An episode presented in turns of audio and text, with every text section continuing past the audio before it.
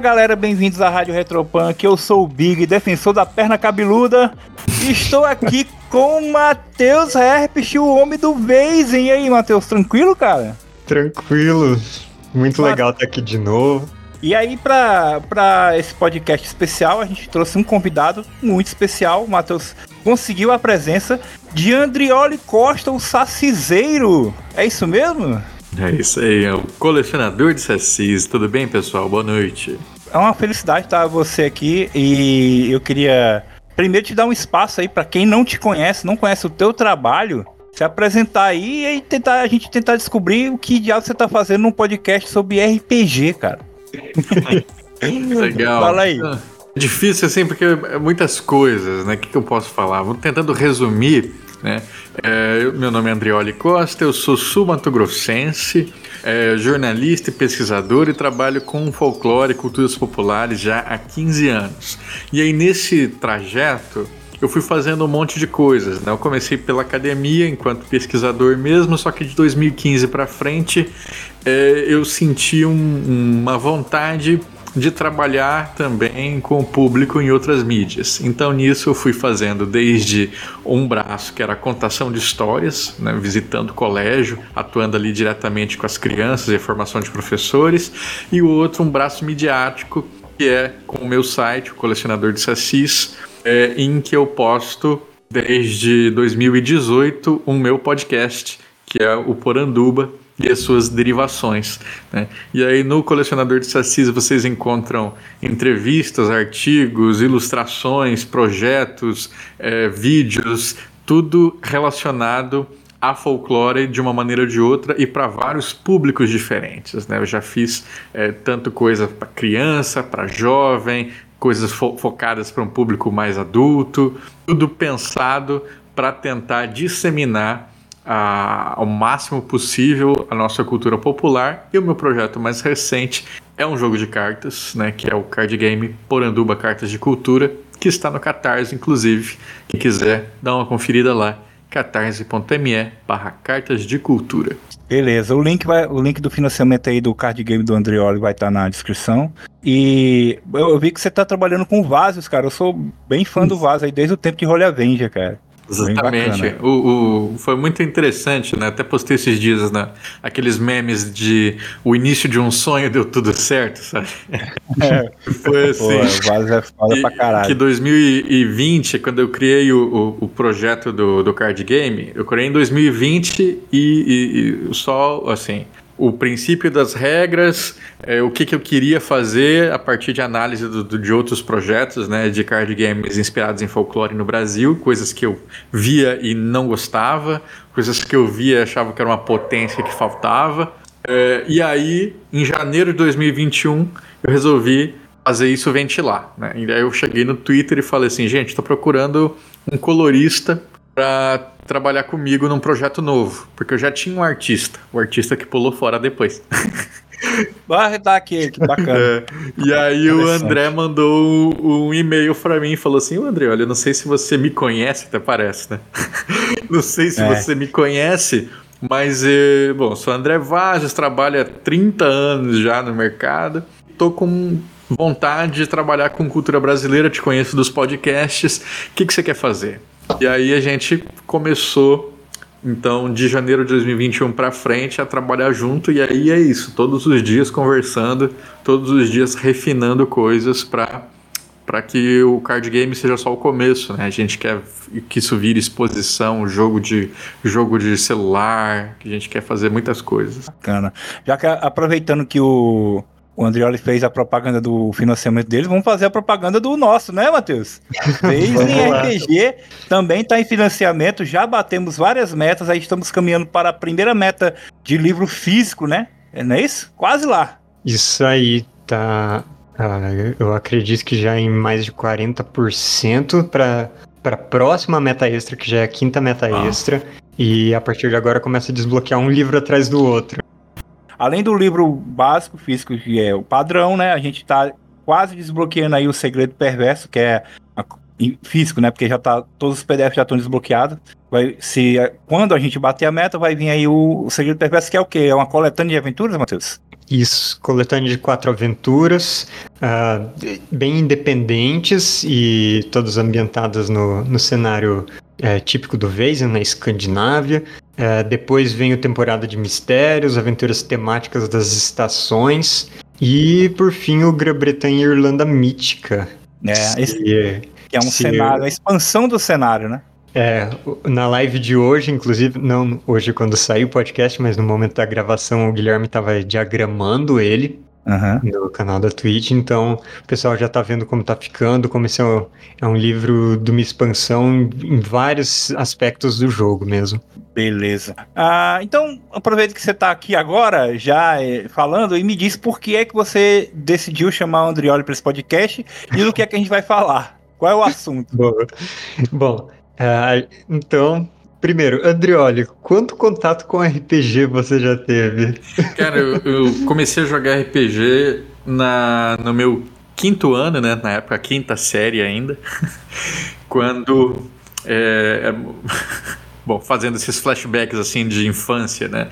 O que, que eu ah, mas, quinta série, que ano? Que ano? 10 anos de idade, né? 10 anos de idade, então era 1999. 99, perfeitamente. Já só para me situar aqui no, no RPG Nacional. É, eu era o quê? Eu era um, um, um nerd gordinho, né? Numa, num colégio que todo, todo intervalo, o que, que as crianças faziam? Elas iam jogar bola, né? Aí eu tentei, por da, da primeira à quarta série, jogar bola também. Não dava certo. Então Bem-vindo ao meu clube, tá?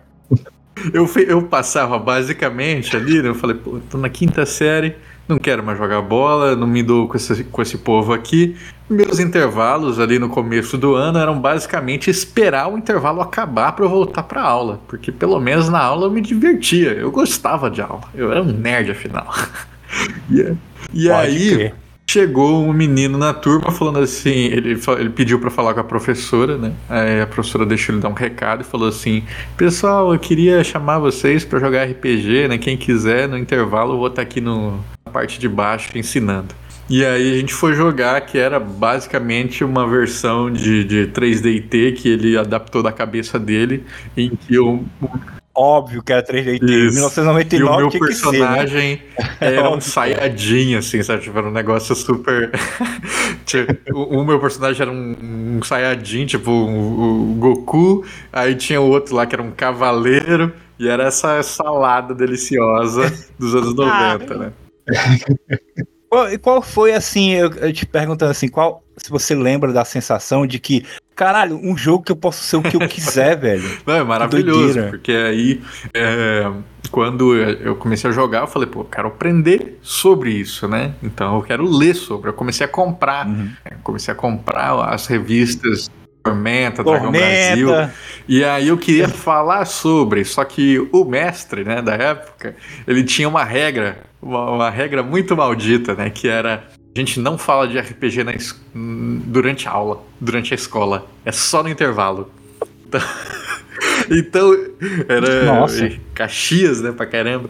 Então eu queria trocar uma ideia, assim, uhum. pô, aquela aula chata lá que eh, eu já sabia o conteúdo. Eu queria falar assim, pô, eu tô pensando em fazer o meu personagem Olha. assim, essa. Não, não, não, não quero saber, não quero saber. É. A gente não fala de RPG durante a aula. Aí eu, porra, fudido. Nossa, que paia. Oh, Era tudo estratégia dele para criar expectativa em você, é, cara. Prender o público. Bom, é, a gente tá, então, como dissemos já no, na nossa propagandinha, estamos com o financiamento coletivo do Veisen ou Vessen. A pronúncia é meio freestyle. Ah, eu chamo de Veisen, quem quiser me processa. A gente anda chamando de Vavá, na dúvida, mas é. estamos com o financiamento do Vavá, que é um RPG de terror e investigação, mas é um jogo folclórico.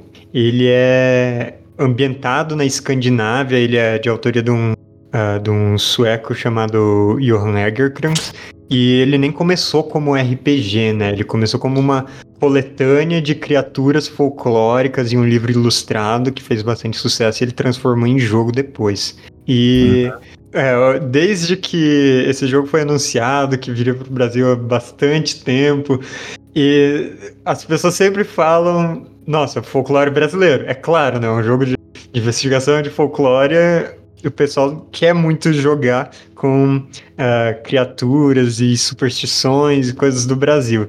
Então, é, como é, eu já tive falando de criaturas e, e, tradições e aspectos de tudo que é região e, e colecionando no Poranduba, eu achei que seria muito incrível ter uma conversa aqui sobre como isso um RPG assim se passaria, se inventaria no Brasil. Aí eu, eu acho legal é isso, porque esse aspecto que você falou do. Uh, o calhou, né? Coincidentemente, do Brasil também ser um. Eu não sei como é que funciona aí a, a cultura, né? O folclore mundo afora. Claro que a gente sabe, é, não por causa do Waze, mas a gente sabe muita coisa do é, da, daquele norte da Europa, por causa de Hans Christian uhum. Andersen, nessas coisas, nessas, uhum. esses contos de fada, né?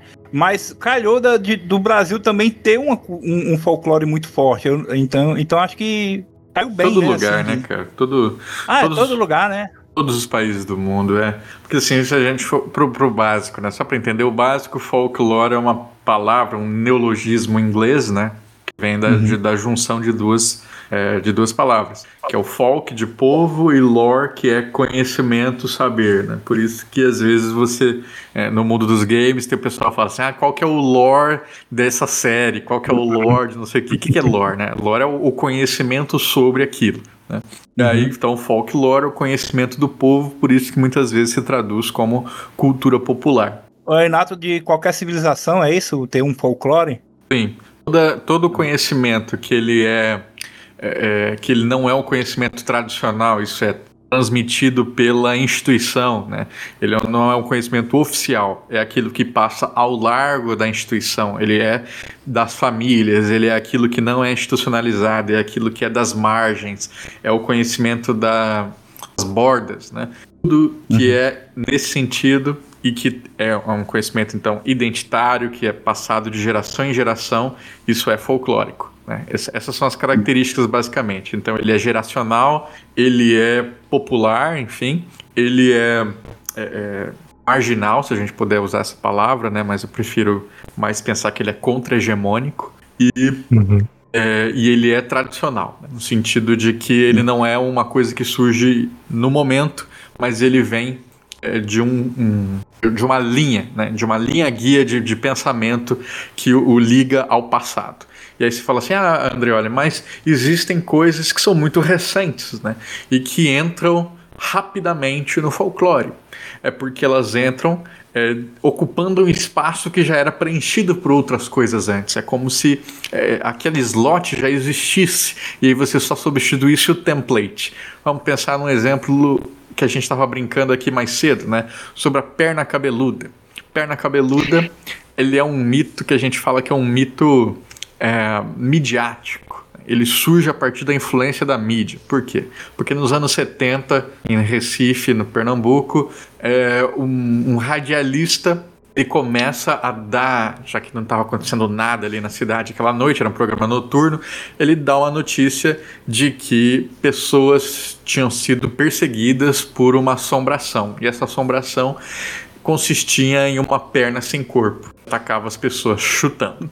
Tá vendo, Matheus? Não, é, não é invenção Deus. minha. Não é sua, mas é do radialista. Não, é, não. Tô dizendo assim, não.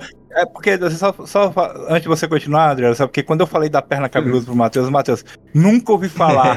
eu disse, caraca, aqui no Nordeste começou, como você falou, realmente começou no Recife, mas a, eu, na minha infância, aqui no Ceará, nos anos 80, meu amigo era um, era um terror.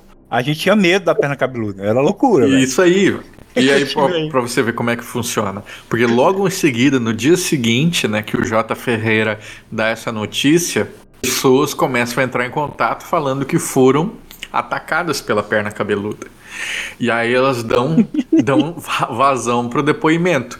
E aí isso vai espalhando, né? E aí se cria essa lore sobre a perna cabeluda, em que essa assombração é uma das assombrações que perseguem é, os notívagos, né? Perseguem as pessoas que estão perambulando à noite, tomando umas, né? Vivendo na boemia e provavelmente largando suas esposas em casa. Então a, a perna é quase que um, uma, um, mito moralista ali, né? Que ele vai castigar essas hum, pessoas que estão ali na Esbórnia. E você encontra ela tem esse nicho. E você então. encontra outros elementos, outros espíritos, outras visagens que fazem igual, né? Você encontra porcos que perseguem, carneiros que perseguem. E isso não Brasil, mas a nível mundo, né? Quando o Câmara Cascudo faz um uhum. levantamento sobre perna cabeluda, ele vai falar isso. Ele vai falar assim: ah, na França tem um que faz a mesma coisa, só que é um carneiro. Aí não sei que, não sei que outro lugar tem um porco. E é basicamente a mesma estrutura, né? Ela persegue as pessoas. Preencher naquele nicho, persegue, né? Perseguem pessoas que estão tomando. Tom, tom, que estão vivendo na esbórnia. Então, é o imaginário de. É, sabe aquele resquício de culpa que você ainda tem quando você está tá vivendo ali na, na, na festa, é. ao mesmo tempo é um pouco do julgamento da outra parte da sociedade que não está vivendo na festa e quer que você se dê mal. Né? É, uma amálgama disso tudo gera assombração que é ocupada por várias manifestações estéticas diferentes, né? Não, cara, e é por isso que desde que eu peguei para traduzir o, o, primeiro livro do Weizen, eu fiquei com essa impressão de que, mesmo sendo geograficamente muito distante, né? A gente tá falando de Noruega, Suécia, Finlândia, mesmo assim, é, são, são lendas, são histórias que o jogo traz que ele, elas são familiares de certa forma, né? Tem umas que são de fenômenos que são meio universais, igual a. a o fato, por exemplo. Me fugiu o nome. É, é o, o, fogo fato tem em todo lugar, mas, por exemplo, tem a, a Nightmare em inglês, no vez eles chamam só de é só mare, mas que seriam um ser dos pesadelos. Causam e aqui é muito do sono, né? Isso, igual a pisadeira do Brasil e é, então, eu até fiquei impressionado com essa universalidade da, da, da experiência da pessoa com medo no escuro. Não, e é, é, é, é bacana, né? Porque é claro que a gente tem muita influência do negro, muita influência do indígena, mas é, é, a gente não uhum. pode negar também que a gente tem uma colonização europeia e especialmente cristã muito forte, né? Então, por esse lastro Sim. do imaginário cristão, vai chegando muitas coisas na gente que você vai encontrando mundo afora, onde o cristianismo também foi. Por exemplo, monstros que são criados a partir de maldições de mãe. Você maltratar sua mãe uhum.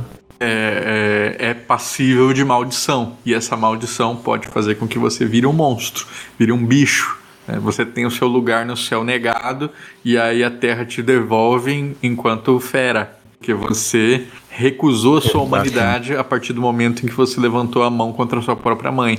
E que, que, que religião mais né, valoriza essa figura da mãe, né, a mãe de Deus, a mãe, não sei o que, do que o cristianismo. Então tem um lastro ali muito forte. Sim, Deixa... ou, ou infidelidade, ou é, ser, ser sepultado é, no lugar inadequado, né?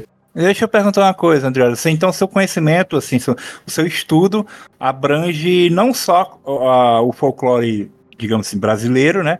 Mas as, todas as ramificações de onde vier, de onde veio, de outros países. Então, não, você não, tem aí, muito aí, disso, aí né? você me complica. Você, você muito disso é difícil. Eu... Não, não, eu quero você entende mais do que eu, por exemplo, que não, que não tinha feito essa ligação que você acabou de fazer, que entre, entre muitas coisas ter, ter sido exportada pelo, pelo, eu entendo o né? suficiente né? é, para entender o, o, o, Brasil. Né? Eu, minha preocupação mesmo é Brasil. Eu não vou te fazer uma. Pe...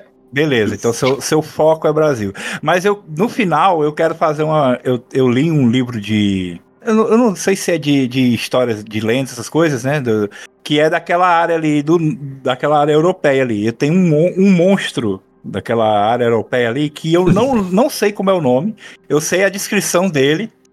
Eu nunca mais achei essa porcaria desse conto. De, eu, eu não sei se eu faço a, se eu pergunto logo agora o que você acha, Matheus. Eu deixo pro final para ver se o, se o Andrioli conhece. vamos testar a sorte agora, vamos testar vamos agora. Vamos lá, então vamos lá. Andrioli, é o seguinte, eu lembro pouca coisa desse conto. Eu sei que era um o, o monstro em questão é, é, é, são três cães, certo? Com olhos grandes. Um cão tem o, os olhos do tamanho de um pires de café, o outro cão tem os olhos de, do tamanho de rodas de carroça e o terceiro cão tem olhos do tamanho de é, de moinho. Não, não. Já ouviu alguma coisa parecida? que específico. É, é loucura. Eram, É, doideira. É, é, é, nesse livro tinha. Eu, eu, imaginei que fosse alguma coisa de folclore, porque nesse livro tinha vários contos assim de, de Hans Christian Andersen. Tinha aquela, a, aquela menina do, do, que, do fósforo, que ela tá no frio, que ela vende vendedora uhum. de fósforos, né? Lembra daquele um conto? Acho que é, é uhum. é conto, mas já é conto de mas fada. Mas é um conto de fada. Assim. Mas aí... é, ele é folk, né? Ele é folclórico. Vem do mesmo lugar. Ah, então, e aí tinha. Tinha é, Mil e Uma Noites nesse livro, sabe? Eu, eu também era nerd. Eu tá? procurei tá? aqui no Google. é, é, uma e história do Han, ah, Hans Christian nunca... Anderson mesmo. É porque Caraca, eu procurei aqui, ó, Dog with Eyes Big as Wheels, né? Aí, a, a, aí tá escrito aqui, ó. A, ali senta um cachorro e seus olhos eram tão grandes quanto rodas de moinhos. Era bem. Caraca, tá vendo? Eu guardei a lembrança da roda The de Tinderbox é o nome. Tinderbox. Bacana, vou anotar porque eu acho, eu acho muito legal isso. Não perde, cara, senão só daqui a, a 20 anos de é, novo. É, eu vou lembrar de novo. Pô, eu, tinha, eu era molequinho, velho. Bom, uh, então aqui voltando pro. Já que falando de experiências minhas, é, eu, sou, eu sou um cara muito cético, tá? Eu não sei se você lida com o folclore com uma ponta de verdade, eu não sei como é que é a sua abordagem, eu não sei como é que é que você considera. Mas assim, tem muita gente que é, é, normal se acreditar nisso, né? Porque se você não acredita, você não tem medo da perna cabeluda, você não, você não, não, não se protege, não faz a, aquela reza, aquela, né? Tipo de coisa. Quem acredita, né? Ou, ou você acha que no, a sua parte do estudo você acha que não tem nada a ver, é, é só por questão cultural mesmo, que a pessoa não acredita, mas faz aquelas proteções, aquelas mandingas, sei lá, como é que é? é o que eu costumo dizer é que a crença é um segundo momento, né? Mas a, a, antes da hum. crença vem a coisa que para mim é mais importante para a gente é, ter enquanto um elemento folclórico, que é o reconhecimento. É quando você hum. reconhece uma tradição, uma manifestação cultural como sendo própria da sua comunidade, então, isso quer dizer que ela é identitária e faz parte das suas raízes. Então, se você acredita nela ou não, é condicional, né? Mas é, hum. quando você a reconhece, já é o bastante. Um exemplo que eu costumo sempre dar é Saci, né? Você não precisa acreditar em Saci é. para você reconhecer um Saci. Quando você... É, é, quando, por exemplo, o meu amigo Thiago Vaz, que é grafiteiro, criador do grafite do Saci Urbano, quando ele foi para Paris, ele grafitou Saci Urbana em Paris. E aí, imagine que você está em Paris, visitou a Torre Eiffel, aí chega lá e numa esquina você encontra aquela imagem né, de uma, um, uma pessoa negra de uma perna só com um gorro vermelho na cabeça né, e o cachimbo na boca. Você olha, você sabe o que é. O francês Uhum. É, mais uma, é mais uma coisa na parede. Né? Talvez ele nem deu uma segunda olhada. Mas você, por mais que seja daquelas pessoas de odeio o Brasil, jamais voltarei para aquele lugar novamente. Né? Aqui na Europa me encontrei, não sei o que. Quando você bate o olho, você sabe o que é. Porque é mais do que gostar e não gostar. É reconhecimento. E o reconhecimento é, é isso, é para além dos nossos desejos é, sabe por que, que eu pergunto isso? Porque eu, eu, a minha família era é do interior do Ceará, né? É, eu, hum. eu, nasci na capital, moro na capital, uh, e minha família não, minha família é bem do, do sertão mesmo, do Cariri. E lá tem sempre aquela lenda, as lendas lá do lobisomem. O pessoal acredita no lobisomem, ah, não sai de casa porque tem um lobisomem solto, não sei o que, essas coisas. E eu contei até no último podcast, o Matheus lembra com certeza, uhum. da história do meu avô que eu, eu, ele já faleceu e eu nunca perguntei para ele se é, era uma coisa de crença ou se ele realmente viu, ou se ele realmente via Saci. Porque ele toda ele era caçador e toda ele caçava de noite, né? E toda vez que ele ia caçar, ele levava o fumo dele, só que ele levava em duas bolsas. Uma, ele dizia que um era dele e o outro era do Saci. Tá ligado? É muito, pra mim, é, pra, sabe, eu criança via isso, só que hoje eu como adulto como cético, cara, ele não via. Não é possível que ele via um saci. É, só, será que não seria só aquela. a tradição de que tem que levar o fumo do saci, o caçador tem que levar o fumo do saci? Big, Como é que é vez, você não faz ideia.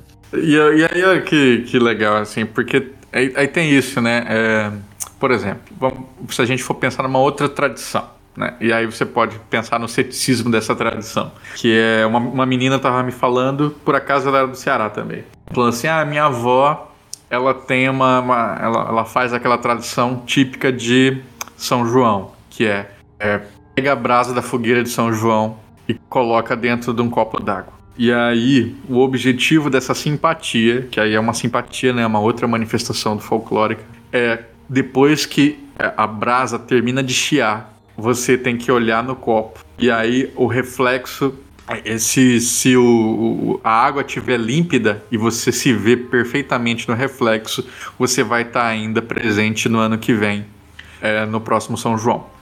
Se a água ficar turva, por fuligem, alguma coisa assim, talvez você não chegue no ano que vem. Pode crer. Aí ela falou assim: vó, é, o, se, se você não botasse essa brasa aí, a água ia ficar do mesmo jeito. Você ia se ver igual. Uhum.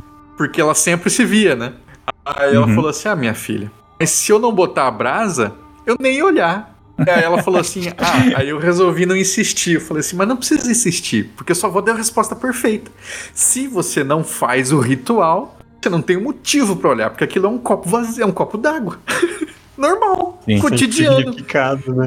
Quando você bota a brasa, ele não é um copo d'água normal mais, né? Ele é já é, um copo imbuído de sentido. A mesma coisa é eu posso eu posso ir para caça normal ou eu posso ir para casa me sentindo protegido para isso levando o fumo junto, sabe? Então é. Aí se você não levasse o fumo, você ia voltar do mesmo jeito? Não sei, porque eu nem ia sair. Me lembrou, sabe o que agora você falou dessa aí? Desbloqueou uma memória. você falou dessa tradição aí do São João e, e lá no, no, no, na minha família do, do interior também tem. Essa, não é essa aí que eu, essa eu não conhecia, mas assim, de fogueira, de São João, esse tipo de coisa, né? E, e, e, eu lembrei de uma, de uma coisa que eles falavam sobre a botija. Já ouviu falar da botija de ouro? Ah, foi, foi tema do meu mestrado, depois eu falo dela. Ah, pô, pô bacana, cara. Que é basicamente é. Matheus, já ouviu falar? Não? Não, tô dando um é Google agora. É a botija, pelo menos do jeito que me contou, acho que deve ter variações de local para local, né? Mas do jeito que me contaram, era tipo assim: você rece recebia de um morto, de alguém, né, um espírito, alguém que morreu, a localização de uma botija. O que é uma botija? É um, um, uma quantidade, um tesouro, uma coisa escondida, uma certa uhum. quantidade de dinheiro escondido. E você teria que ir em tal certo dia, certa de meia-noite, alguma coisa assim, pegar essa botija, só que você tinha que pegar a botija e não podia olhar para trás. Tinha que voltar para casa sem olhar para trás, porque se olhasse para trás aconteceu alguma merda. Eu não lembro o que era, mais ou menos isso, né? Deve variar de local para local, mas é por aí. Porra, desbloqueou essa memória, Andrioli. Obrigado, cara. É, cara. Botija é muito legal, pra você ver, né? Na, eu sou de Mato Grosso do Sul e na fronteira ali eu sempre ouvia essas histórias de enterro, que é como a gente chama, né? É, e hum. aí, quando eu estava no último ano da minha faculdade, eu resolvi fazer uma oficina de cinema e aí nessa oficina de cinema eu propus um roteiro que era para falar de enterro, né? Era um, uma, uma, ficção. Eu pensei assim, eu tinha acabado de ver Dois Perdidos numa Noite Suja. Aí eu pensei assim, ah, são dois amigos, um sonhou com enterro e aí ele pediu ajuda do outro para chegar lá. E aí no caminho eles vão conversando e um vai desconfiando do outro. E aí quando eles chegarem para buscar o tesouro, eles vão se matar. Essa era a ideia do filme. Hum. e aí, para escrever o filme, eu fui buscar mais referências disso, né? E aí, buscando essas referências, eu encontrei a notícia que fez eu me inscrever no mestrado no ano seguinte. Era em 2000 e ah, vamos ver, isso era 2000, acho mais ou menos 2005, em Assunção, no Paraguai. Um, a população estranhou que havia um, uma retroescavadeira cavando num parque cabaleiro em Assunção. Parque Cabaleiro seria tipo o grande parque nacional da capital do país. Então é como se o, no Ibirapuera tivessem noite adentro cavando uma retroescavadeira. Aí a população chama a polícia e junto com a polícia chega a imprensa e aí no dia seguinte se descobre o que, que aconteceu. Que era um grupo formado por empresários, mas também pelo ministro da Justiça do Paraguai, por um dentista, Meu por um, um, general da, do exército, sabe? É, é só essas figuronas assim eles tinham encontrado como se fosse um mapa do tesouro, que na verdade era uma carta né, de, um, de, um, de, um, é, de um militar da Guerra do Paraguai que ele dizia que no Parque Cabaleiro havia 700 toneladas de ouro enterrado. E aí velho. ele Nossa. fez um acordo com a prefeitura. Se ele achasse, metade ia ficar pra ele, metade ia ficar pro, pro, pro, pra, pra, pra poder público. Né? E aí isso virou um escândalo. Ele falou assim: Ué, por que, que eu não posso fazer isso? Só porque eu sou uma figura pública? Vocês buscam tesouro enterrado aí o tempo inteiro. Eu falei: Ué, é mesmo? Aí eu fui ver e Doideira. descobri que é, todos, os, todos os meses, né? Essa foi a minha análise do, do mestrado. Todo, todo mês, durante três, os três meses que eu analisei, pessoas morreram procurando tesouro enterrado no Paraguai. Porque elas cavavam Caraca, buracos velho. grandes demais, aí iam quebrar o pescoço. O negócio cola... colapsava. Caramba. Ah, É, eles caiu no buraco. buraco. Nossa. Pensei que a estrutura... Eu pensei que era um, um colapso, assim, da, da, da, da, escava, da É, escavação. vezes, você vê, esses, esses Nossa, tempos aí na época da pandemia, ah, uma senhora e seu filho estavam cavando um buracaço dentro de casa, na sala da própria casa. Porque uma vidente disse que tinha ouro enterrado ali. Aí é, eles cavaram, cavaram e, tam- e tampavam com um tapete, né? Um dia a, a senhora esqueceu, passou por cima do tapete, vlau, morreu. Então isso é muito Nossa. Nossa. é, é É muito comum, isso é o imaginário do, do, do ouro, do né? ouro, é. Muito forte e faz com que faz com que essas pessoas tenham essas visões. Aí é, tinha depoimentos de gente falando assim: ah, por que, que a gente nunca encontrou nada? É porque o espírito muda o ouro de lugar. Não é porque não tem, é porque o espírito muda o ouro de lugar. Porque se você não seguir Caraca. você acabou de falar aí dos seus exemplos das botijas, né? Tem uma, uma série de ritualísticas para você Aham. cumprir. Você- se você não segue aquilo, você não é digno. É. Aí a grande dignidade Pô, máxima bacana. é se você encontra o tesouro é porque você é puro de coração, né? E isso é um, um elemento que sempre está presente nas histórias de enterro. E aí a análise que eu faço no final é, é, olha só como isso é potente, né? É, você encontrar esse tesouro e mudar de vida, você é pobre, né? E aí você encontra ouro e muda de vida, esse ouro dos espíritos, não é simplesmente ganhar numa loteria?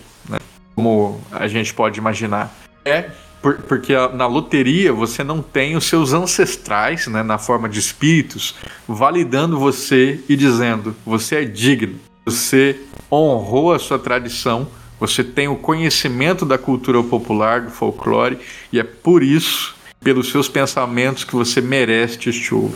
Então tem um, um elemento muito mais poderoso nisso. Né?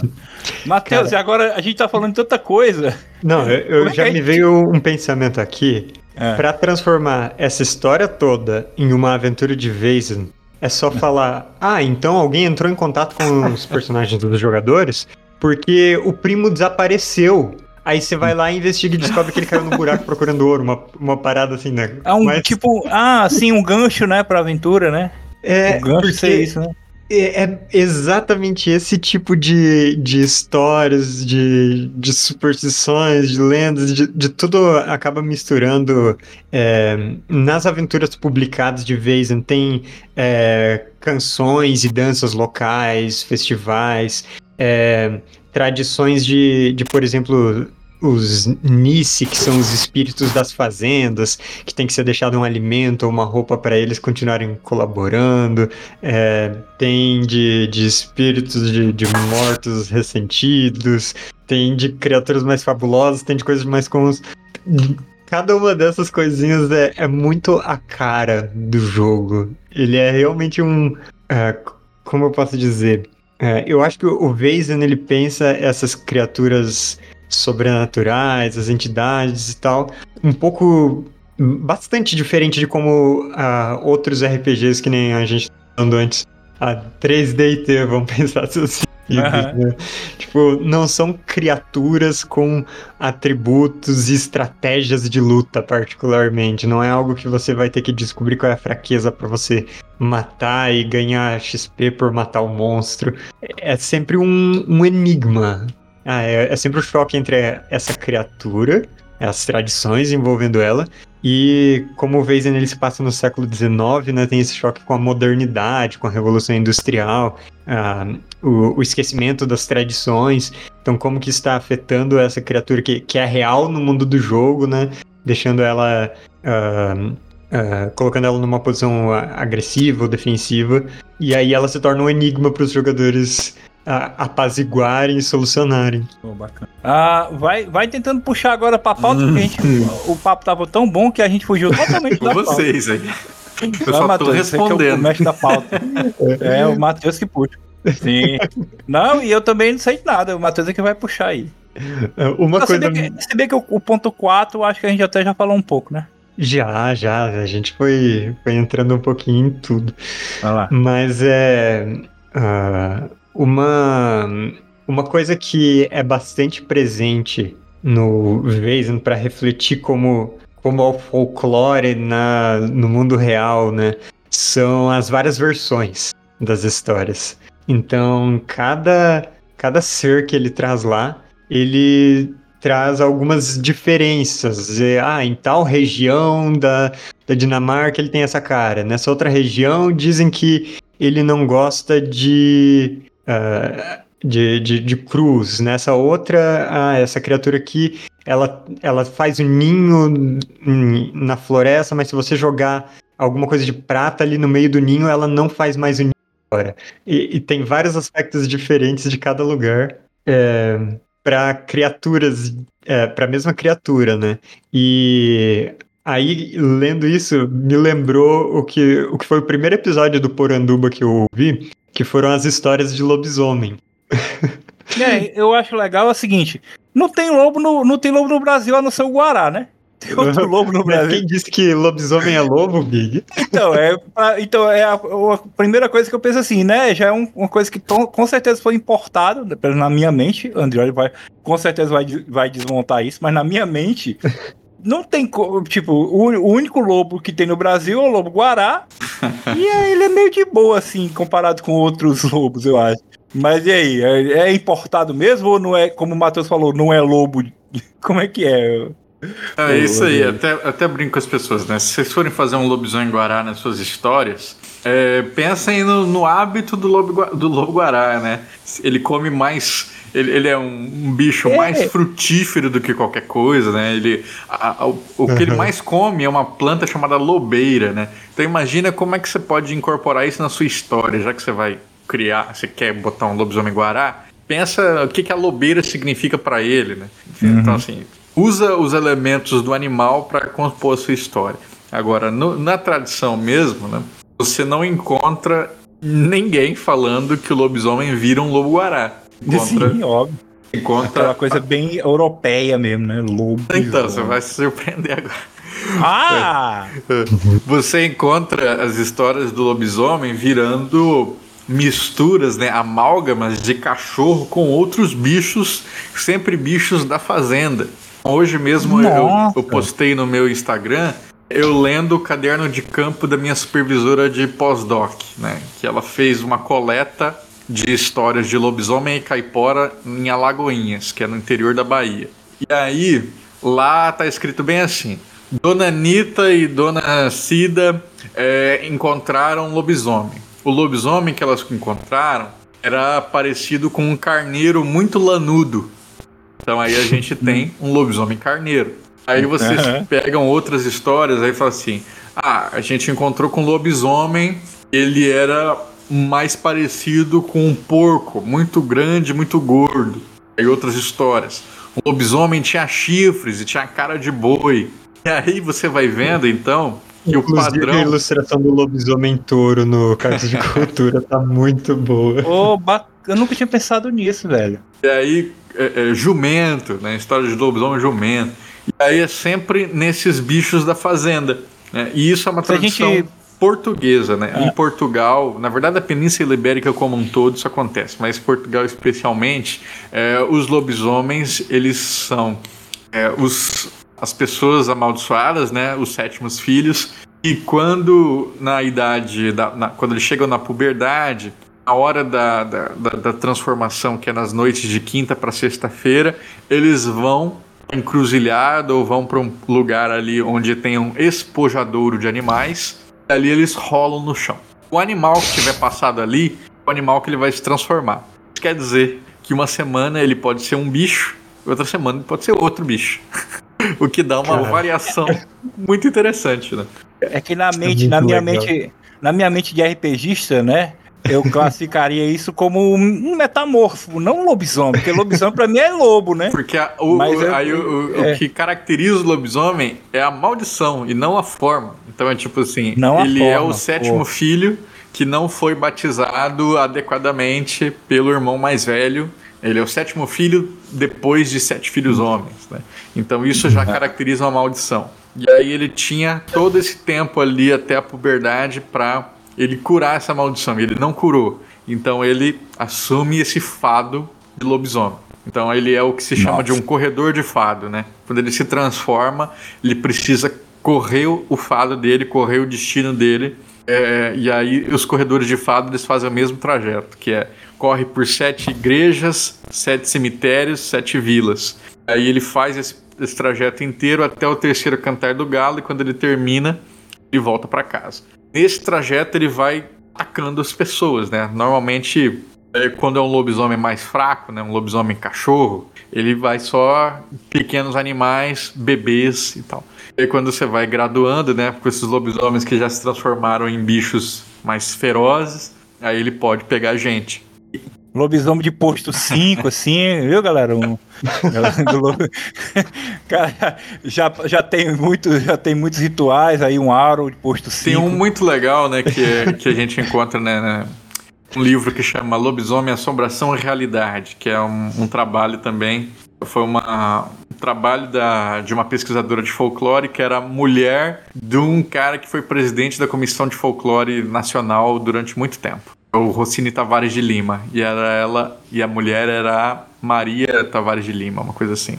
E aí, é, nesse livro, ela coleta histórias sobre o que acontece quando um lobisomem te cumprir sua maldição, né? Porque você teria é, X anos de maldição de lobisomem. Depois desses X anos, você tá curado. Mas se você morrer antes disso, uhum. você continua Sim. correndo o fado como um lobisomem morto. Normalmente o lobisomem Homem Morto, ele tem a pelagem toda branca e ele é mais violento. Eu tenho certeza que o pessoal que vai estar escutando agora já está imaginando a criatura inteira para botar no jogo, lobisomem morto. Se você não tiver já rascunhando isso aí, eu, eu corto meu braço. Cara, tem esse negócio do, do lobisomem ter que correr, ele me fez lembrar um livro que chama Wagner, o Lobisomem. Você conhece Ai, esse? Não. E ele é um livro do século XVIII ou XIX, eu não tenho certeza agora, uh, de um, um, britânico, mas ele se passa na Itália e tal. Então, se eu não me engano, ele é o primeiro livro sobre lobisomem de ficção, assim. É, e ele. O livro em si não é, não é legal. Não recomendo como leitura só por diversão. Mas ele tinha muito essa coisa de toda vez que ele transformava. É, e ele só transformava, acho que era no último dia do mês. Era, era, um, era uma noite por mês. Ele tinha que correr. Aí o livro tem toda a descrição do, do trajeto que ele fazia e, e, passando por cima das pessoas, mas ele tinha essa coisa de do trajeto mesmo, de ter que correr. Era bem peculiar. Legal. Não deve ser Wagner, Bom, não, que eu não achei esse registro aqui, mas. É, é, é Wagner com W. É. é. Eu vou. Eu posso te mandar aqui. Manda, manda, por favor. Meu conhecimento de lobisomem se resume a Rock Santeiro, Lobisomem Apocalipse e uhum. Lobisomem Americano em Londres. Poxa, e, e Mutantes, na novela da Record? Não, Jesus. eu nunca vi. Você tá isso eu considero um xingamento você achar que eu assistia Mutantes. tinha lobisomem. Mutantes tinha, tinha lobisomem, é, inclusive tinha lobisomem, tinha homem-leão, que era basicamente o lobisomem com os dentão. não, não, não. Não, não, não, é, não é minha área, não. Meu lobisomem geralmente é um preço de prata mesmo. Tá, de deixando o lobisomem um pouco para trás, tem outra coisa que eu acho bastante curiosa, que são as, as bruxas, né? Uh, a gente tem a, tem a Cuca, tem Martinta Pereira, uh, tem, tem outras uh, bruxas folclóricas, e, e, tem muito do curandeirismo também. É, eu acho que, do que eu lembro de de história que me contaram era mais sobre curandeirismo e, é, e, e, esse tipo de coisa do que de, de seres, assim, de assombrações. É, mas é, não tem um pouco, tem um pouco a ver com, a, com as bruxas que foram queimadas pela Igreja Católica também, não? Então, mas a, o que eu. A, a, dúvida que eu tenho é o, o quanto dessas. Tem bruxa monstro, né? o quanto dessas bruxas que tem são importações europeias e, e o quanto é, é, talvez tenha de, por exemplo, uh, uma perseguição a tradições dos povos originários. Acho que nada, tudo totalmente europeu. Tudo... É? Até porque a, bruxa que a gente mais escuta no, no, nosso folclore, ela é uma sétima filha, né?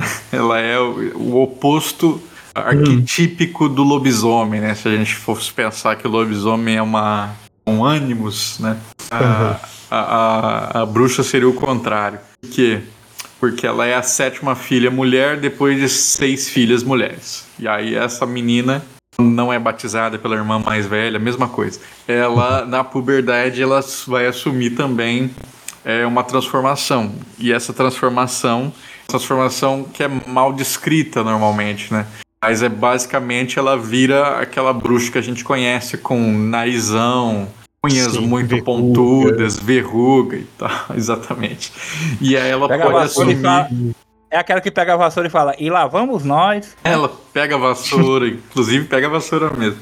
E aí você encontra mais essa história de bruxa em lugares que tem é, é, povoação portuguesa, né? Por exemplo, é, os açorianos de Santa Catarina ali você tinha uma tradição de histórias de bruxa. Hoje eu acho que eu, quando morei lá, não encontrava nada, nada sobre isso. É, mas era. Foi lá, por exemplo, que o Franklin Cascais, que era um, um, pesquisador da época, dos anos 40, ele coletou muitas histórias de, de bruxedo, né? Bruxas e bruxedos. Bruxedo seria como, como o pessoal de Santa Catarina da época chamava os feitiços. Então eles falavam assim: ah, a criança ela tá é, é, doente de mal de sete dias, ou está com alguma, alguma moléstia que eu não sei reconhecer. Ela está embruxada. Se ela está embruxada, uhum. porque tem uma bruxa que está lançando um feitiço sobre ela. Que bruxa é essa? Precisamos reconhecer essa bruxa na comunidade. Aí vai. E que bruxa que é essa? A primeira vez que eu vi a palavra bruxeto foi em Harry Potter. É mesmo? Qual que é? é, tem logo no primeiro livro, eu acho que, se memória não falha, Acho que o, o Hagrid, ele descreve pro... Não tem no filme, né? Ele descreve o Dumbledore pro, pro Harry Potter e fala o maior líder de, de bruxas e bruxedos, ou uma coisa assim que ele fala. é, é, eu não lembro exatamente o, o, contexto, mas eu sei que tem. Mas aí, é, eu fiz, outra coisa, eu fiz uma referência, uma fuck pica-pau reference, mas eu acho que o, o André não pegou, fiquei triste, cara. A bruxa de A bruxa do Lavamos Nós? Eu entendo. É, ele só não achou graça, me achou, achou ruim. Tudo bem. é porque o, Vamos lá. só pra você ver, tem uma. O, o Franklin Cascais, que é esse folclorista, ele, ele desenhava também, né? E aí tem um desenho dele que é basicamente a bruxa, ela pegou um gato, esticou esse gato, fez do gato uma vassoura e montou em cima dele pra. Oh, bem mais bacana. É, então, assim, das referências visuais, assim, tô. Tem muitas coisas. Nossa, foi a primeira coisa que apareceu aqui. Que ilustração maravilhosa. Como é que pesquisa, Matheus? Eu quero ver também. Procure o nome dele, Franklin Cascais. Tem aí uma, uma bruxa. Deixa eu ver. Cascais. Ah, é Cascais, tá aqui, achei. É. Legal, legal, legal. muito bom, muito bom. Eu tô me divertindo aqui explorando as, as criaturas e comparando o que tem no. O, o, que a gente tem de similaridades e diferenças desse folclore europeu com, com as nossas tradições, né? Então, é, no, no Vazen tem muitas criaturas relacionadas com água. É até uma relação bem específica, né? Porque em Escandinávia tem eles têm é, a, a, pesca marítima muito importante culturalmente, né? É, as viagens, né, as invasões, eles têm uma relação muito grande com o oceano, né? É, no, no suplemento da, da Grã-Bretanha e Irlanda tem ainda mais. Porque aí tem as Selkis, tem as sereias, tem, tem uma um bicho que é meio uh, centauro, nucleavia, eu acho que é assim que se fala, mas é, a gente também tem algumas é, várias criaturas relacionadas com água, de certa forma, e tem uma em específico que eu não tenho certeza se é uma lenda que se tem no Brasil. Hum. Mas que me parece um negócio tão presente, que é o cavalo do rio. É, Cara, até tem, mas eu, eu sempre achei tão doideiro isso aí que eu nunca fui atrás para saber exatamente o que que era. Agora que o Matheus falou, eu percebi que eu não conheço nenhuma lenda assim de a não ser sereia, né? Que em todo, todo canto deve ter, né? Lenda de sereia. Do mar aqui no Brasil é mais é águas doces, né? É o boto, essas coisas, né? É realmente, a gente tem muita mais coisa de água doce, né? Mas de Água do Mar eu lembro de duas aqui, que estão no baralho 2, inclusive, do hum. card game, né? Uma delas é a Lamoa, ela é uma, que ela é uma, uma visagem, né, que aparece na ilha de Fernando de Noronha. É, no, no, Vamos dizer assim, as, as histórias dela que normalmente se contam é que na, na ilha tinha um, um, um presídio e é, essa mulher aparecia longe, né? uhum. né? Era, era uma, uma a, a Lamoa é porque ela era loira tipo e a Lemoa. E aí tipo a Lemoa, exatamente. E aí as pessoas nadavam na direção dela e se afogavam, né? Ou então ela aparece no topo de um morro e aí as pessoas sobem nesse morro e acabam caindo de lá e morrendo também. Então ela acaba sendo meio que uma sereia no sentido de que ela atrai com a sua uhum. beleza pessoas para morte. Isso é o, essa é a lenda da Lamoa. E uma outra que me lembro é o. É, como é que é o nome? João Galafoice. Galafoice é basicamente mais um mito ligado aos fogos fatos, que é, são os gases resultantes da decomposição de matéria orgânica que geram uhum. é, matéria fluorescente, e essa matéria fluorescente, quando a luz da lua ou qualquer outro tipo de iluminação reflete neles, eles é, acendem, né? Como se estivesse pegando fogo. E esses em especial, é, eles estão ligados ao mar, né? Então, quando você tem essa matéria orgânica em decomposição no mar, é, se diz que é o João Galafuz, que é a história de um pescador que morre, aí ele aparece como uma alma é, incinerada, né, em chamas azuis e que porta uma foice gigante. E aí ele sombra as pessoas ali na, na, na beira-mar. Oh, bacana. Mandar as ideias aí pro Matheus aí. Eu tô. Eu tô comparando com, com outras histórias que tem alguns elementos parecidos. Aquele que eu falei, o, o Nucleavi, é, ele, ele é um espírito saído da água e, e ele tem essa coisa de ser meio, meio ceifador das pessoas também. Ah, é? Legal. É um é, é um que eu nunca tinha ouvido falar desde, assim, é, até conhecer o, Veiza, né? É legal como um livro de descoberta. foi, foi uma tradução divertida, enriquecedora de fazer. É, outra coisa muito, muito comum que, que eu vi são, digamos que espíritos ou duendes ou coisinhas relacionadas com, com a fazenda. É, até me faz pensar um pouco no Saci, mas as histórias de Saci que eu conheço são todas relacionadas com, com ele pregar peças e atrapalhar ali no cotidiano, nos trabalhos domésticos. Mas é no no Weizen ele traz, por exemplo, os Nisses ou os Vaitir.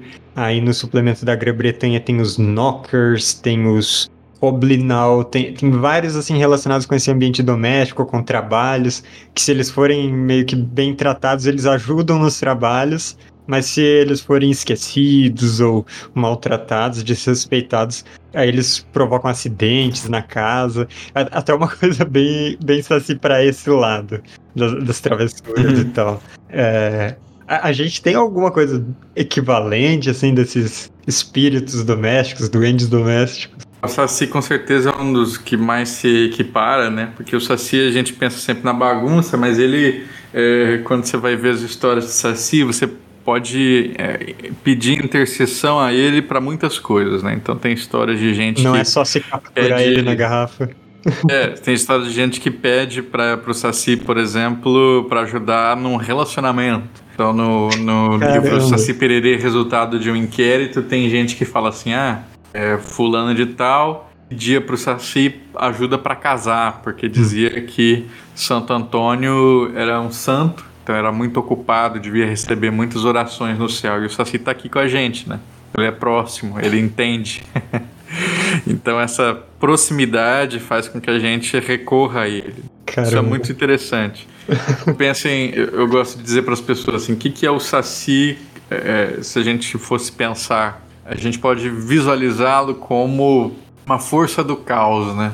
O vento imparável. E a gente, todas essas histórias de tentar prender-se assim em garrafa, tirar a carapuça mágica que lhe dá os poderes, né? Uhum. São tentativas de controlar o caos e trazer a ordem de volta para nossa vida, porque nas histórias o Saci ele vai invadir essa cozinha, vai queimar sua comida, vai sumir com suas coisas, vai é, nas histórias de, de, fazenda ele vai estragar a colheita, vai talhar o leite dos bichos, vai trazer um monte de transtornos que são coisas que no cotidiano, né, na sua, na, na sua vida diária estão acontecendo problemas. E aí o Saci explica esses problemas, vamos dizer assim.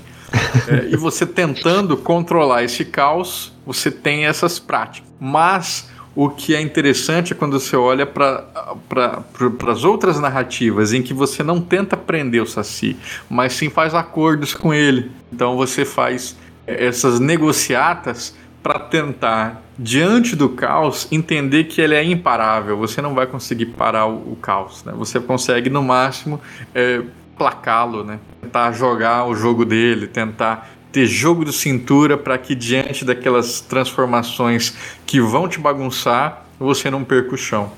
Uhum. Que interessante. Eu não é. conhecia que o Saci tinha esse lado ajudante. Tanto que histórias de pacto com o Saci, elas são muito comuns e os pactos normalmente eles levam é, as oferendas, né? São fumo, cachaça uhum. e angu. Angu, no caso, para quem não sabe, que angu é polenta, né? Uma, polenta bem mole. Mingau de, de, de farinha de milho. Aqui no Nordeste chama angu mesmo. É. E aí, é, já me falaram que isso é, um, é, muito parecido com um padê de Exu, que é fumo, cachaça e angu. Hum, olha então, só. Uns, rolou um sincretismo aí, será? Muito provavelmente, né? Até porque um, o Exu é um abridor de caminhos, né? Você vai estar tá pedindo intercessão do Saci ali para ele fazer alguma coisa por você, você está pedindo para ele abrir caminhos. Olha só. É, aproveitando isso, pensando nas transformações né, do folclore, é, o Weizen ele é um jogo que se passa no século XIX. É um é, ele se passa em um momento indefinido do século XIX, porque a ideia é que você tem essa flexibilidade para colocar eventos históricos ou é, acontecimentos, pessoas, é, a que você desejar, né? Então, mas, mas a princípio ele se passa no século XIX, né? Século XIX no Brasil, é, talvez seja um momento até mais conturbado do que era na, na Escandinávia. Legal. Eles estavam passando por revolução industrial, mas aqui a gente tem um período de, de é, mudanças políticas muito bruscas, de uh, escravos deixando de ser escravos, muitas revoltas. É. Exatamente. Uh, até o, o Fernando, né? O, ele que coordena, tá coordenando o projeto do, da Revoltas, no né? Brasil, ele é historiador, tomar cuidado nisso. então, é, eu, eu fico pensando como que é, o que do folclore mudou do século XIX para o XXI, porque na, na minha cabeça de leigo, folclore é meio que algo que se estabeleceu antigamente e ficou assim de antigamente para cá, uhum. com antigamente sendo nenhum ano específico, sabe? É um antigamente meio vago. Sim. Antigamente metafórico. É, é tipo é, é, isso. É, é, engraçado, né? Porque assim, a gente tem a impressão que as coisas elas permanecem né, iguais, assim. Mas só para vocês uhum. terem uma ideia do, do, do mais óbvio. É, essa imagem que a gente tem do, do uhum. Curupira, por exemplo, né? Como tendo os dois pés virados para trás. Você não encontra nenhum registro de Curupira com dois pés para trás, pelo menos 200 anos depois do seu primeiro registro. Então você tem o primeiro registro de Curupira no século XVI e não se Nossa. fala de pé para trás. Isso vai entrar muito depois. É, a Yara mesmo, né? Não se fala em Yara uhum. 300 anos. Se fala de Ipupiara, que era um monstro marinho é, masculino, peral. Não tinha nada de sedutor, não tinha nada de é, é, usar a beleza ou a cantar, usar a voz maravilhosa, não tinha nada disso. Ele, ele destroçava você. e aí, ao longo dos, de três séculos de colonização, quando você tem a introjeção desse imaginário da, da, sereia, um romantismo ali já no século XIX, é no século XIX que surge a Yara. Então, é, o folk, ele é constante transformação, né? Mas é, é como é, ele é da vivência, a gente não vai percebendo. As coisas vão, vão acontecendo aos poucos. Então, é uma coisa que um amigo meu falou uma vez que eu acho que é muito, muito interessante, né? Que é muito provavelmente ele, ele acha, né? Histórias de noivas fantasmas tendem a desaparecer ou a serem recontadas. O que, que, são noivas fantasmas? São histórias de mulheres que, depois de serem abandonadas no altar, por isso noivas, né? Elas estão ali prontas para casar e, e, o marido dá no pé. Uhum. Elas ficam tão tristes que elas se matam. E isso era muito comum até os anos 30, 40. Tinha muita história de noiva, de noiva fantasma. É, depois ainda encontra, claro, né? Mas o grosso ali, quando você vai mapeando as histórias, anos 30, 40, estourado. É porque a sociedade não imaginava é, ser possível que uma mulher vivesse com essa mácula na vida, né? Como assim não conseguiu casar com seu grande amor? Hoje em dia, isso é meio ilógico, né? Você vai pensar assim, pô, por que ela se matou só por causa disso? É mais fácil que ela fosse matar o cara, mas não se matar. Então, como para a sociedade isso não faz mais é, não, não, dialoga mais, porque sentido ainda faz, mas não dialoga mais diretamente com a sociedade, a gente tende a contar essa história de uma outra forma. Então, talvez as noivas fantasmas elas não sejam mais mulheres que se mataram. Talvez você vai encontrar histórias de noivas fantasmas que são mulheres que sofreram feminicídio. Hum. Aí é mais possível. Então, aí a gente vai tentando mapear isso, né? A gente está tentando, prestando atenção, atenção nisso, em como o social vai é, empurrando o imaginário para caminhos distintos. Oh, bacana. Mas sendo muito disso é, história oral, eu imagino que seja muito desafiador fazer assim uma uma estimativa de quando surgiram e se transformaram essas histórias, né? É muito difícil. É por isso que a gente fala assim, é mais ou menos isso, né? Que é quando a gente encontra o registro, o primeiro registro escrito. Então, uhum. assim, é, eu posso dizer que o primeiro registro escrito do Curupira é de 1560. Eu não posso dizer quando surge o Curupira, porque provavelmente ele estava aí muito antes disso. Quanto antes de 1560? Pode ser um século, pode ser dez séculos. Não sei, né? Nossa. É, da, da mesma forma, é, o que eu consigo dizer que o, o, primeiro registro escrito de Saci é de 1860. Mas é, já ali se falava que era uma tradição das avós. Então, se era uma tradição das avós, eu posso supor um mito de três gerações atrás, uhum. antes de 1860. Mas isso é impreciso, né? É uma pessoa que escreveu das avós, mas pode ser avós anteriores ainda, só que né, a gente não sabe. É, é meio uma questão de todas as ciências históricas, isso, né? Arqueologia, paleontologia. É, é o último registro que você tem. A última vez que esse bicho apareceu, é. o, o, né, ah, o mais antigo que se tem, mas com certeza existiu. Por isso que uma coisa que o pessoal ficou chateado comigo foi quando eu falei do Mapinguari, né? Que, eu, que todo mundo adora a história do Mapinguari uhum. ser a preguiça uhum. gigante. Fala assim, ah, não, com certeza o Mapinguari é a preguiça gigante. Eu falo assim, gente, é, a primeira história de Mapinguari que tem registro é de mil... É, como é que é? É já do século XX, né? Já é agora. Então é, é virada de 1900 para frente. Olha só. E se você e aí você, assim, aí você fala ah, de uma pinguari, beleza, mas e esse monstro que é gigante, que tem uma boca gigante no meio, não sei o quê? Você não tinha histórias de, de nada assim registradas em quatro séculos de colonização antes uhum. disso. Você só tem isso quando tem um ciclo de borracha no, no norte, que aí você tem um fluxo muito grande de colonização para lá, e aí é, começa a se depreender essa história. Aí o que eu digo para as pessoas é: se fosse questão de fóssil, se fosse a questão de uma memória ali genética com esse bicho, sei lá, é, essas histórias estariam lá desde sempre, porque nós temos jesuítas na Amazônia ali desde o século XVI. Sim. E eles estão coletando histórias. Uhum. Eles têm, é, você encontra Jurupari já mencionado, você encontra Curupira mencionado, você encontra Caipora mencionado. Por que, que não tinha nada, nenhum monstro semelhante a Jurupari, a, a Mapinguari antes?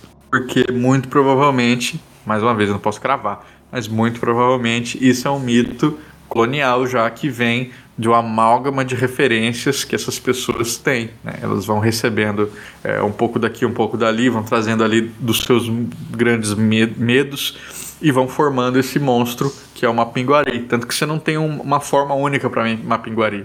Tem gente que vai falar que ele é cascudo, tem gente que vai falar que ele é peludo, tem gente que vai falar que ele, ele tem espinho, sabe? É, é por quê? Porque ele é o grande medo, né? Uhum. Ele é uma criatura gigante, hominídea, com a boca enorme que vai te matar. E quanto Fora mais isso, todo o resto descrever ele, é. melhor. o resto é condicional. Né? Eu, eu tô sem chão agora com essa do Mapinguari, mas eu achei legal. Eu, eu, nossa, eu tô impressionado. Ei, Matheus, muitas ideias para o Vez em Brasil. Como é que vai ser isso aí, cara? A gente já pode falar alguma coisa? Podemos. É, a ideia do Vez no Brasil é através das metas, começar através das metas sociais no financiamento do Vezen, que são as metas de números de apoio. Então, quando bateu 200 apoios, foi desbloqueada uh, uma criatura. E aí a gente fez a votação no Instagram. O pessoal escolheu o Boitatá. Então agora a gente entra numa, numa fase de ver tudo que tem por aí sobre o Boitatá. E com, com essa conversa do Andrioli, eu já tô pensando, meu Deus, agora quantos, quantas versões e, e como, qual, é, com a idade de cada uma das versões que existem por aí. É, porque você não vai, digamos assim, já, se tem tantas versões e tantas, tantas inspirações e tantas influências, uhum. você vai ter que escolher alguma, porque não vai ter para colocar tudo, né? Aí que uhum. tá. Eu acho que é. essa, é, é, essa é a parte da beleza desse jogo. Que... Você estava falando que ele permite várias versões do mesmo mito, né? Exatamente. Hum, é você verdade. pode falar o Boitatá no Rio Grande do Sul, por exemplo, é o do, do como é que é o nome? Eu tô com sono, tô esquecendo. Ele é o é o hum. cara do Contos do Sul. Ah, eu não sei. Esqueci. Bom, enfim. Ele escreveu em 1913 o livro Contos do Sul, é, Lendas Gaúchas, em que ele fala que o boitatá é uma serpente, é uma cobra grande que ela, ela se alimenta dos olhos das, dos animais que morreram no dilúvio, dilúvio bíblico. e aí, de tanto comer os olhos, ela acende de dentro para fora. Então, os olhos têm ainda a chama da alma, né? Uhum. Então, é, ela queima de dentro para fora e ali a boiaçu vira boitatá. Sim. Isso quem conta isso é, é o João Simões Lopes Neto. Era esse o nome que eu queria. E você encontra essa narrativa no Rio Grande do Sul. Fora dali, é, é, não. É, con é contos gauchescos, né? Contos gauchescos, obrigado. Olha só. é... Bacana. Aí, então, então quer dizer que a gente pode esperar aí várias, é, várias versões, talvez, aí do, do Boitatá. Depende de quanto o Matheus vai estar disposto a escrever. a empolgação eu tenho muita. É, a questão é, eu. Uh, eu sei que eu sei muito pouco disso. Então, agora eu tô procurando muitas referências para ler e eu, eu tô anotando muita coisa aqui enquanto a gente grava. É. Muitas leituras para o futuro. E porque uh, eu realmente quero fazer algo para transmitir essa, essa variedade que o jogo incentiva e essa, essa pluralidade que a gente tem de, de histórias no nosso folclore. Uhum. Uh, claro, sempre fazer uh, de maneira uh, respeitosa e referenciar as coisas da maneira que for possível e ainda inserido dentro desse contexto do jogo. Então, mas a gente é. não vai parar só nas criaturas, né? Tem mais alguma não. coisa, né? É, depois a gente desbloqueia arquétipos jogáveis, né? Que são como se fossem as classes de personagens no Vazen. É, depois tem aventuras, né? As histórias, os mistérios inteiros. E, que sabe, pro futuro, esse projeto cresça. É. Então... Libera nós aí, ô Free League. É, a gente tá aguardando uh, até o momento da gravação, né? Aguardando uh, a confirmação aí da Free League, que é a, a editora do Vez uh, no estrangeiro. E se tudo der certo, a gente pode ter mais material para ambientar o Vence no, no Brasil, com toda a ambientação do contexto histórico, de é, a base dos jogadores, que é um, um, elemento bem importante, né? A partir de onde que eles vão partir para investigar os mistérios. Então, tudo isso a gente pretende fazer e fazer de um jeito que seja divertido e reconhecível, assim, e, e, e quem sabe até um pouco é, é nostálgico. Ah, para quem, pra quem só lembra da, do folclore como algo infantil, né? Trazendo um, num outro contexto, eu acho que é bem legal.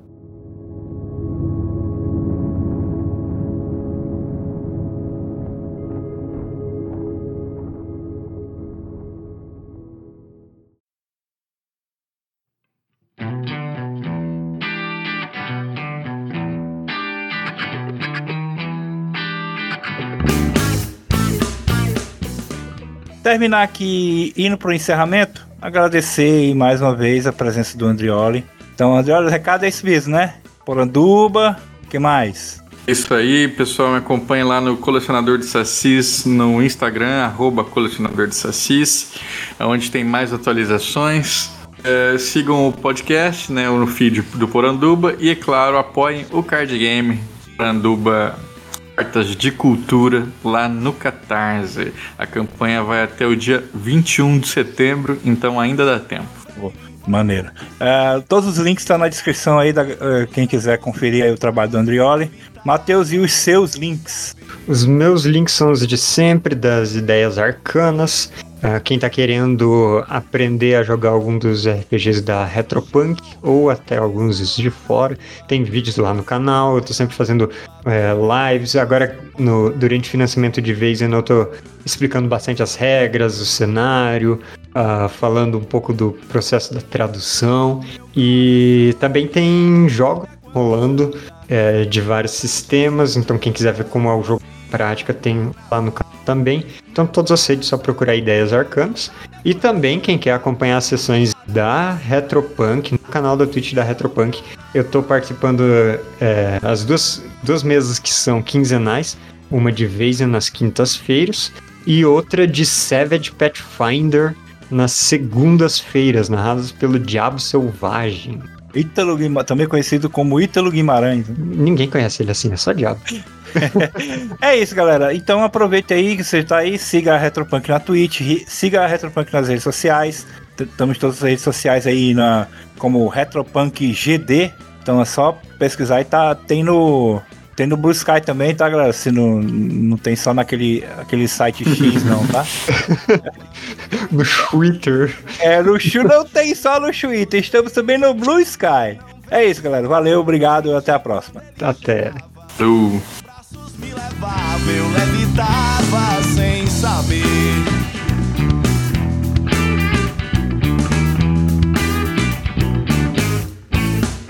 Com os pés no chão lua, vou passando pela rua, bem em frente ao seu portão. Meu coração já não sabe a quantas anda, feito roda de ciranda, anuncia o carnaval. Meu coração já não sabe a quantas anda, feito roda de ciranda,